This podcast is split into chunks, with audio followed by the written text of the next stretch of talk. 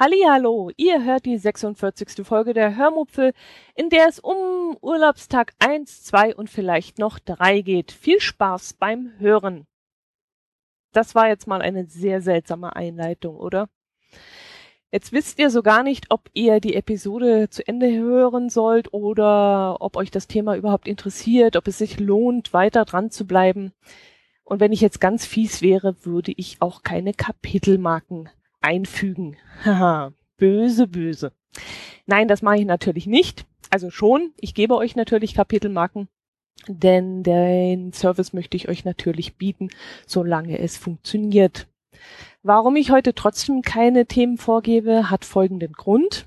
Ich weiß nämlich noch nicht, was ich euch alles erzähle, weil es doch eine ganze Menge war und ich möchte ähnlich wie in meinen Kreuzfahrtfolgen wie in einer Art Tagebuchform von meinem Urlaub berichten oder von dem, was übrig geblieben ist. Wir hatten nämlich noch ein paar Resturlaubstage übrig. Das klingt jetzt vielleicht ein bisschen seltsam, denn Resturlaub verschleudert man ja eigentlich erst im November oder Dezember. Aber da wir diese Urlaubstage ja am liebsten mit oder in unserem Wohnwagen verbringen und äh, auf Wintercamping haben wir jetzt keine Lust unbedingt, wollten wir diese Resttage dann im September irgendwo an der Mosel oder auch zwei Tage in Freiburg verbringen. So war der Plan. Das hat aber leider nicht geklappt, aus privaten Gründen. Ähm, wir konnten jetzt leider nicht von zu Hause weg. Es gab Umstände, die unsere Anwesenheit erforderten. Nun, ich möchte das jetzt nicht weiter ausführen. Jedenfalls schränkten mich diese Umstände nur so weit ein. Also wir, sind dann zu Hause geblieben, aber ich konnte trotzdem im Allgäu jeden Tag ein wenig Urlaub machen. Aber eben Urlaub im Allgäu. Ich dachte mir dann irgendwann, wieso eigentlich nicht? Ich lebe schließlich da, wo andere Urlaub machen. Also warum nicht jeden Tag so verleben, als ob ich hier Urlaub machen würde? Und das habe ich dann auch so gemacht. Eingeschränkt natürlich aufgrund besagter Umstände, aber immerhin so, dass ich mir jeden Tag eine Sache vornahm, die ich auch machen würde, wenn ich hier Urlauber im Allgäu wäre. Mein Urlaub im Allgäu fing dann auch am Samstag schon an. Ich beschloss, das zu tun, was Urlauber machen, wenn sie eine ihnen unbekannte Stadt besuchen.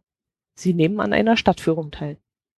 Es klingt jetzt vielleicht ein bisschen bescheuert, irgendwie. Ich fand es auch ein bisschen bescheuert, aber ich habe es dann gemacht. Ich habe dann also mal auf der Seite www.kempten.de nachgeschaut, wann denn eine Stadtführung stattfinden würde.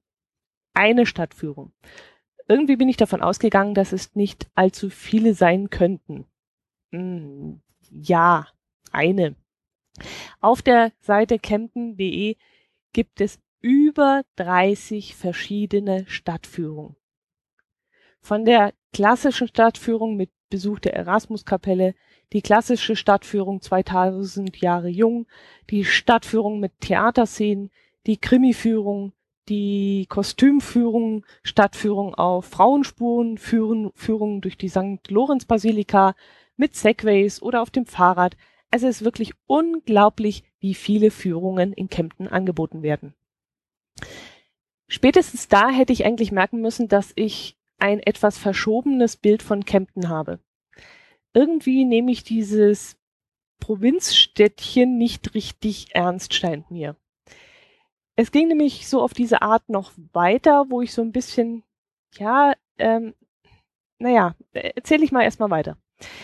Ähm, nachdem ich mich also Aufmerksame Hörer werden es ahnen, für die klassische Stadtführung mit Besuch der Erasmuskapelle entschieden hatte, denn die Erasmuskapelle wollte ich schon immer mal sehen, wollte ich sicherheitshalber im Tourismusamt anrufen und fragen, ob die Führung auf jeden Fall stattfinden würde. Das Wetter war an diesem Tag nicht so prickelnd angekündigt worden und wer weiß, wenn zu wenig interessierte Gäste kommen würden, dann würde die Führung vielleicht ins Wasser fallen. Möb. Zweiter Fehler meinerseits. Wie kann ich nur annehmen, dass nur wenige Personen an dieser Führung Interesse haben könnten? ja, ich habe es wie gesagt gedacht, dass es da nicht allzu viele geben würde, würde, die ja, die diese Stadt überhaupt angucken möchten. Ich konnte mir das als Einheimischer so überhaupt nicht vorstellen, dass es irgendjemand auf dieser Welt gibt, der Interesse hat, diese Stadt hier anzuschauen. Also Kempten oder das Allgäu oder überhaupt. Eigentlich absurd, aber wie gesagt, mein Bild ist da vielleicht ein bisschen verschoben. Ich habe also dann im Tourismusamt angerufen, äh, leider, leider außerhalb der Öffnungszeiten. Ah, also doch Provinz. Die machen nämlich erst um 10 Uhr auf. Ich wollte aber bereits um 9 Uhr eine Antwort auf meine Frage haben. Ja, also beschloss ich dann trotzdem nach Kempten zu fahren, auf gut Glück. Wenn die Führung ausfallen würde, dachte ich mir, würde ich mir einfach die Basilika selbst anschauen und ein wenig shoppen gehen. In Kempten angekommen bin ich dann erst einmal ein wenig im, in der Kaufhof, im Kaufhof Galeria bummeln gegangen. Und äh, typisch Touristin dachte ich mir, schaue ich mir auch mal den Stand mit den Souvenirs an. Wenn schon Touristin, dann richtig Touristin. Da gab's dann so CDs mit Blasmusik, T-Shirts mit irgendwelchen dämlichen Aufdrucken, Bierfilze mit dem Wort Allgäu oder Kempten drauf, Bücher, die einem Allgäuerisch oder Bayerisch beibringen wollten, äh, ein hübsches tausendteiliges Puzzle von Kempten, das auf fünf Euro heruntergesetzt war. Da ich im Winter auch gerne Puzzle, also Puzzle spiele, Puzzle, Puzzle, sagt man eigentlich Puzzle oder sagt man Puzzle? Also ich puzzle gerne. Nahm ich mir vor, ähm, das Puzzle auf dem Rückweg dann mitzunehmen. Habe ich dann aber dummerweise vergessen, muss ich dann nächste Woche mal schauen, ob es dieses Puzzle noch gibt und dann hole ich es mir noch. Fünf Euro ist wirklich kein Geld dafür. Gut, irgendwann gegen 10 Uhr bin ich dann sicher, ist sicher zur Touristeninfo gegangen und habe mich dort erkundigt, ob die Stadtführung auch wirklich stattfinden würde. Natürlich sagte man mir, klar findet sie statt, warum auch nicht. Ich sollte dann kurz vorher äh, dort wieder hinkommen und das Ticket kaufen. Ja, irgendwie bin ich wieder davon ausgegangen, es würden vielleicht nicht zu viele Interesse daran haben. Ja, ich bin dann also wieder eine weitere Stunde so durch Kempten gebummelt und nach einem gemütlichen Spaziergang durch die Stadt bin ich dann wieder dorthin gegangen, habe mir für sechs Euro dieses Ticket gekauft, was ich recht günstig fand, denn die Führung sollte knapp zwei Stunden dauern und da ist der Eintritt äh, von der Erasmus-Kapelle dann auch schon mit enthalten und das fand ich dann alles sehr günstig. Jo, und pünktlich um 11 Uhr ging die Stadtführung dann los. Ich bankte innerlich immer noch, ob die Führung überhaupt stattfinden würde. Ich war mir da immer noch nicht so sicher. Wie bereits erwähnt, ich konnte mir so absolut nicht vorstellen, dass überhaupt irgendjemand sich für diese Stadt interessieren könnte.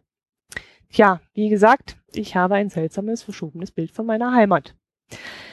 Es waren dann tatsächlich an die 30 Personen, die an diesem Tag die klassische Stadtführung inklusive Erasmuskapelle mitmachen wollten. Alles Tagesgäste und Urlauber. Ich war die einzige Einheimische.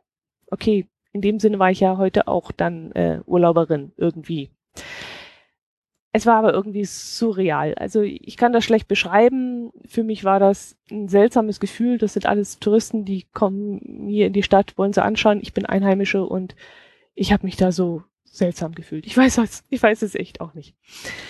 Okay, ich möchte euch ja von der Erasmus-Kapelle erzählen. Ich weiß nicht, ob ich euch schon mal davon erzählt habe dass ich da unbedingt mal hin wollte und mir sie anschauen wollte.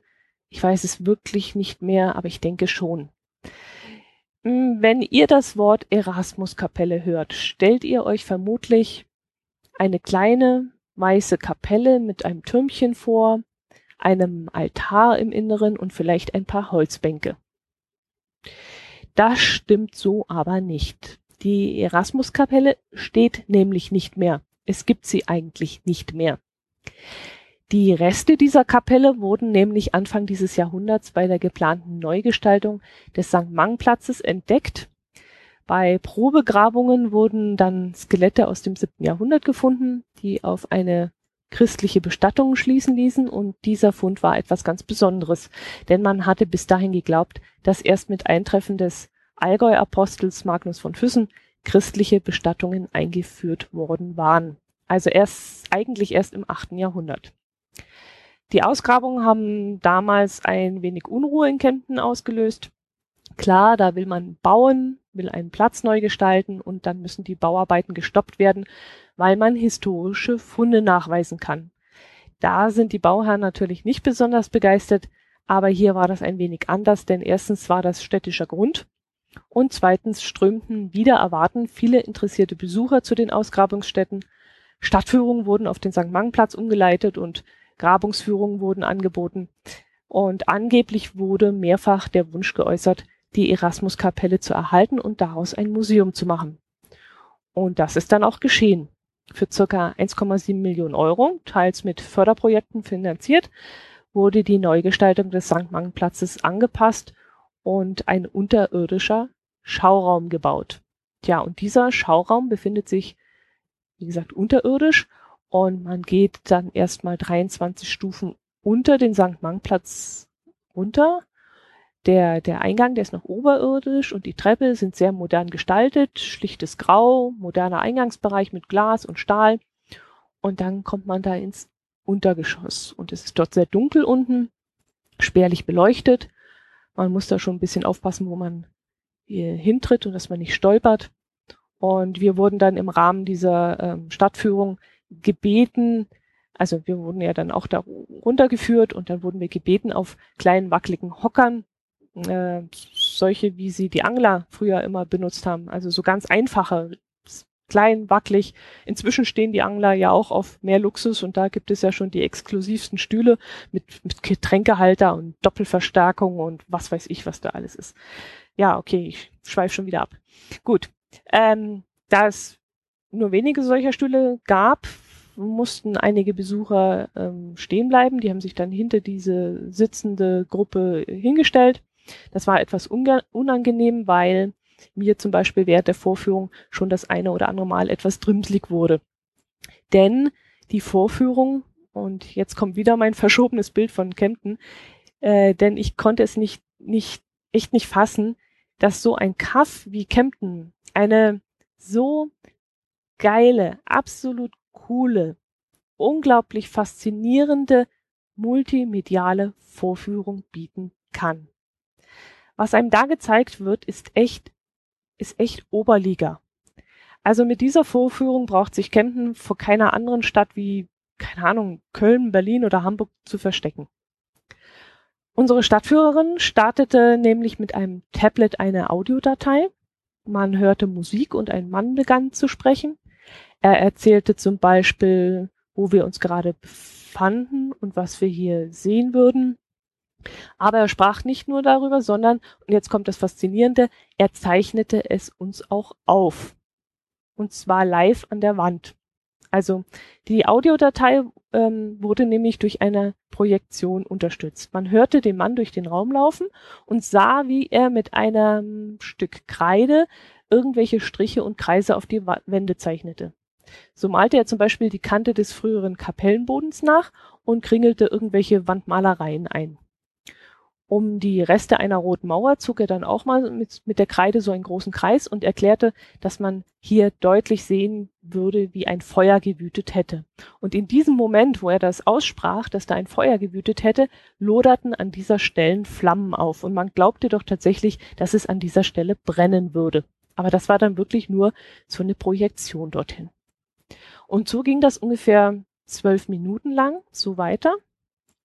Ähm, ich habe ich hab's auch mit, äh, ich habe es heimlich mit aufgezeichnet, das darf jetzt keiner wissen, aber ich nehme das nur zum Hausgebrauch, um einfach alles nochmal Revue passieren zu lassen, mir das im Nachhinein nochmal anzuhören. Denn ich war in dem Moment so geflasht von dem, was ich gesehen habe und gleichzeitig dieses Zuhören, dass ich dann ganz froh war, dass ich das zu Hause nochmal habe und das so als Art Hörbuch nachhören kann. Diese Show da vor Ort, vor Ort war wirklich ganz großes Kino, das war richtig toll. Und äh, als die dann zu Ende war, zeigte uns die Stadtführerin an einem dicken Holztisch noch ein paar Fundstücke, die während der Ausgrabung ans Tageslicht gekommen waren. In dem Holztisch lagen die Stücke unter einem kleinen Glasfenster und auch hier ganz modern konnte man einen Touchbildschirm am Rand des Tisches in Position schieben und beim jeweiligen Ausstellungsstück wurde auf dem Bildschirm eine kurze Beschreibung sichtbar gemacht das war wirklich sehr schön gemacht. So, so, ja, so macht Museum erst richtig Spaß, wenn es mit so ein bisschen Technikgedöns äh, verbessert wird, finde ich. Also ich bin dafür immer sehr aufgeschlossen und springe da immer sofort an. Das Dumme war nur, alles, was danach kommen konnte, also von dieser Stadtführung, dadurch, dass wir mit dieser Erasmus-Kapelle gestartet hatten, alles, was danach kam, konnte ja eigentlich nur irgendwie normal sein. Wir sind dann noch in die St. Mann-Kirche, wo uns einige Details näher beschrieben wurden. Es ging an den drei ältesten Häusern Kemptens vorbei, wo uns auch nochmal erzählt wurde, was man das dort so alles gefunden hatte. Vor dem Rathaus blieben wir kurz stehen. Wir schlenderten durch die Fußgängerzone bis vor die Residenz, wo uns anhand eines Stadtreliefs, mh, hm, ihr kennt das sicherlich alle, solche Reliefs stehen oft in den Städten. Sie sind, glaube aus Kupfer oder ich weiß nicht aus welchem Material. Ähm, die sind dann so mit, mit Blindenschrift versehen, so dass Menschen mit Sehbehinderung auch die Möglichkeit haben, das Stadtbild zu ertasten und die Gebäude mit der Blindenschrift ähm, zuzuordnen. Ja, zum Abschluss ging es dann noch in die St. Lorenz-Basilika, wo es auch noch einige Details zu sehen gab. Ähm, dumm war nur, dass es am Samstag ähm, einige Hochzeiten gab und äh, dann macht sich so eine Stadtführung in der Kirche nicht besonders gut und wir mussten uns dann schon ziemlich sputen, um das Feld zu räumen. Ja, knapp zwei Stunden dauerte die Führung. Die Stadtführerin erklärte sehr unterhaltsam, sprach laut und deutlich. Leider war sie sehr auf ihre mh, hm, Route, also ihre Tour eingefahren. Fragen zu Kemptens Geschichte oder zu einem anderen Gebäude konnte sie, sie zum Beispiel gar nicht beantworten. Sie hatte halt ihre klassische Führung mit Erasmuskapelle im Kopf, mehr aber leider nicht. Aber das möchte ich ihr gar nicht zum Vorwurf machen. Das, was sie erzählt hat, war sehr interessant und die Führung hat sich auf jeden Fall gelohnt. Vor allem wegen dieser Vorführung in der Erasmuskapelle. Wer also mal in Kempten ist, sollte den Schauraum der Erasmuskapelle unbedingt mal besichtigen. Der Eintritt äh, nur für den Schauraum kostet 2,50 Euro pro Erwachsener. Die komplette Stadtführung hat, wie gesagt, 6 Euro gekostet, was aber auch jeden Pfennig wert war, äh, jeden Cent. Aber falls ihr so etwas nicht machen wollt, dann solltet ihr aber unbedingt den Schauraum besichtigen. Das war wirklich richtig cool. Jo, danach bin ich dann wieder nach Hause gefahren. Ich hatte meiner besseren Hälfte versprochen, dass ich nachmittags kochen würde und äh, sollte dieser Ausflug, dann sollte dieser Ausflug dann auch genug Urlaub für mich gewesen sein an diesem Tag. Am nächsten Tag sind wir dann gemeinsam ein wenig gewandert. Nichts Großartiges, nur eine kleine Runde an der Iller entlang. Dort war es dann aber ziemlich matschig. Es hat nämlich bei uns in letzter Zeit ziemlich geregnet und der Illerradweg war an manchen Stellen sehr durchnässt. Und auch der Versuch, auf den Stoffelsberg zu wandern, scheiterte am knöcheltiefen Morast, aber immerhin kehrten wir noch zu einem leckeren Zwetschgendatschi mit Sahne ein. Und wenn man schon nicht genug wandert, dann soll man wenig, wenigstens genug essen. Ja, apropos Wandern, die Woche davor, das habe ich euch noch gar nicht erzählt, das könnte ich noch nachholen. Oder soll ich noch weitermachen mit der Urlaubswoche? Nein, ich hole das erstmal nach. Wir waren nämlich die Woche davor auch wandern. Es war eigentlich schlechtes Wetter angesagt gewesen und plötzlich, als wir morgens aufstanden, schien doch die Sonne. Bis wir dann gefrühstückt und uns angezogen hatten, war es dann auch schon 10 Uhr. Und da braucht man hier in den Bergen wirklich nicht mehr aufbrechen und eine großartige Bergtour machen. Da sollte man eigentlich schon bereits um sieben, acht am Berg sein und nicht, ach, wenn das überhaupt, das ist schon fast zu spät. Also um 10 Uhr braucht man damit nicht mehr anfangen. Also haben wir eine kleine Wanderung rund um den Schwarzen Grat gemacht. Der Schwarze Grat ist 1118 Meter hoch und liegt zwischen Eschachtal im Oberallgäu und Bolsternang im Landkreis Ravensburg. Das Oberallgäu ist bayerisch, Ravensburg gehört zu Baden-Württemberg. Das Wandergebiet ist vor allem bei schwäbischen Gästen sehr beliebt, wie zum Beispiel ähm, ja, Biberacher. Wir haben sehr viele Biberacher Autokennzeichen auf dem Parkplatz gesehen. Und auf dem Schwarzen Grat steht ein 28 Meter hoher Aussichtsturm, von dem man aus einen herrlichen Blick über dicht bewaldetes Gebiet hat. Man sieht ins Oberallgäu, in die Alpen hinüber und ins Unterland Richtung Baden-Württemberg und auch zum Bodensee hinüber. Bei klarer Sicht ist das eine ganz tolle Sache. An dem Tag war es ein bisschen diesig, da haben wir den Bodensee nur schemenhaft gesehen. Das ist wirklich ein sehr schönes Ausflugsziel, aber eben auch sehr beliebt und am Wochenende dementsprechend überlaufen. Mountainbiker lieben die Gegend auch sehr. Man sieht sie dort zuhauf. Ähm, wir mussten richtig aufpassen, dass sie uns manchmal nicht über den Haufen gefahren haben. Wir haben dann an diesem Tag eine schön, schöne Runde über 15 Kilometer gedreht. Der Weg verlief teils über sonnige Wege, teils durch den Wald und bei Temperaturen zwischen 22 und 25 Grad war das eine richtig schöne Wanderung. In der Nähe des Schwarzen Grats gibt es auch das Wengener Eck mit der Wengener Eckalpe. Dort kann man in den Sommermonaten einkehren und ein leckeres Käse- oder Wurstbrot essen. Der Käse dort ist wirklich sehr gut. Ich hätte mir allerdings gewünscht, dass das Brotzeitbrettel ein wenig, ja, liebevoller gestaltet gewesen wäre. So ein bisschen Tomate drauf oder ein paar Zwiebelringe auf dem Käse. Also Käse ohne Zwiebelringe ist ja auch nur ein, eine na, halbe Sache. Vielleicht ein Paradieschen oder so, aber so war nur ein kleines Stückchen trauriges Gürkchen drauf und mehr war das eigentlich nicht. Aber der Käse, der war wirklich sehr lecker. Und dazu noch ein Glas frisches Milch und das ist dann was ganz, ganz Feines. Nach so einer leckeren Brotzeit läuft sich dann den Heimweg gleich doppelt so schnell und doppelt so leicht.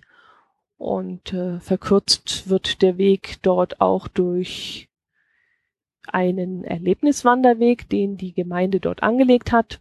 Man läuft da an verschiedenen, sehr unterschiedlichen Stationen vorbei.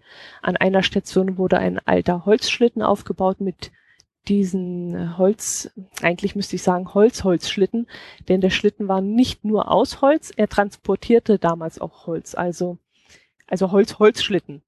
Damit wurden nämlich früher gefällte Baumstämme aus dem Wald geholt, bevor der Fortschritt dann die modernen Maschinen brachte und das Ganze dann vereinfachte. An einer Stelle, da wo früher die Schletteralp stand, hieß die, glaube, hat die Gemeinde einen hübschen Unterstand hingebaut. Und da hängen dann auch so Outdoor-Hängematten. Kann man sich dann unter freiem Himmel in so eine Hängematte legen und ein gemütliches Päuschen machen. Also die Wanderung um den Schwarzen Grat lohnt sich auf jeden Fall. Und äh, jo, nächste Woche erzähle ich euch dann, was erzähle ich euch? Äh, ach so, da geht's ja weiter mit meinem Urlaubsmontag. Genau, das hatte ich euch ja versprochen. Bis dahin, äh, bis dahin bedanke ich mich erstmal ganz herzlich. Mei, das hätte ich jetzt beinahe vergessen. Herzlichen Dank für die großzügigen Flatterspenden und für die Bestellungen über mein Amazon-Link. Ich habe mich riesig über eure Zuwendung gefreut. Das bedeutet mir wirklich sehr, sehr viel. Es ist äh, eine kleine Anerkennung für mich, die mir zeigt, dass ich mit dem, was ich hier tue, nicht ganz falsch liege.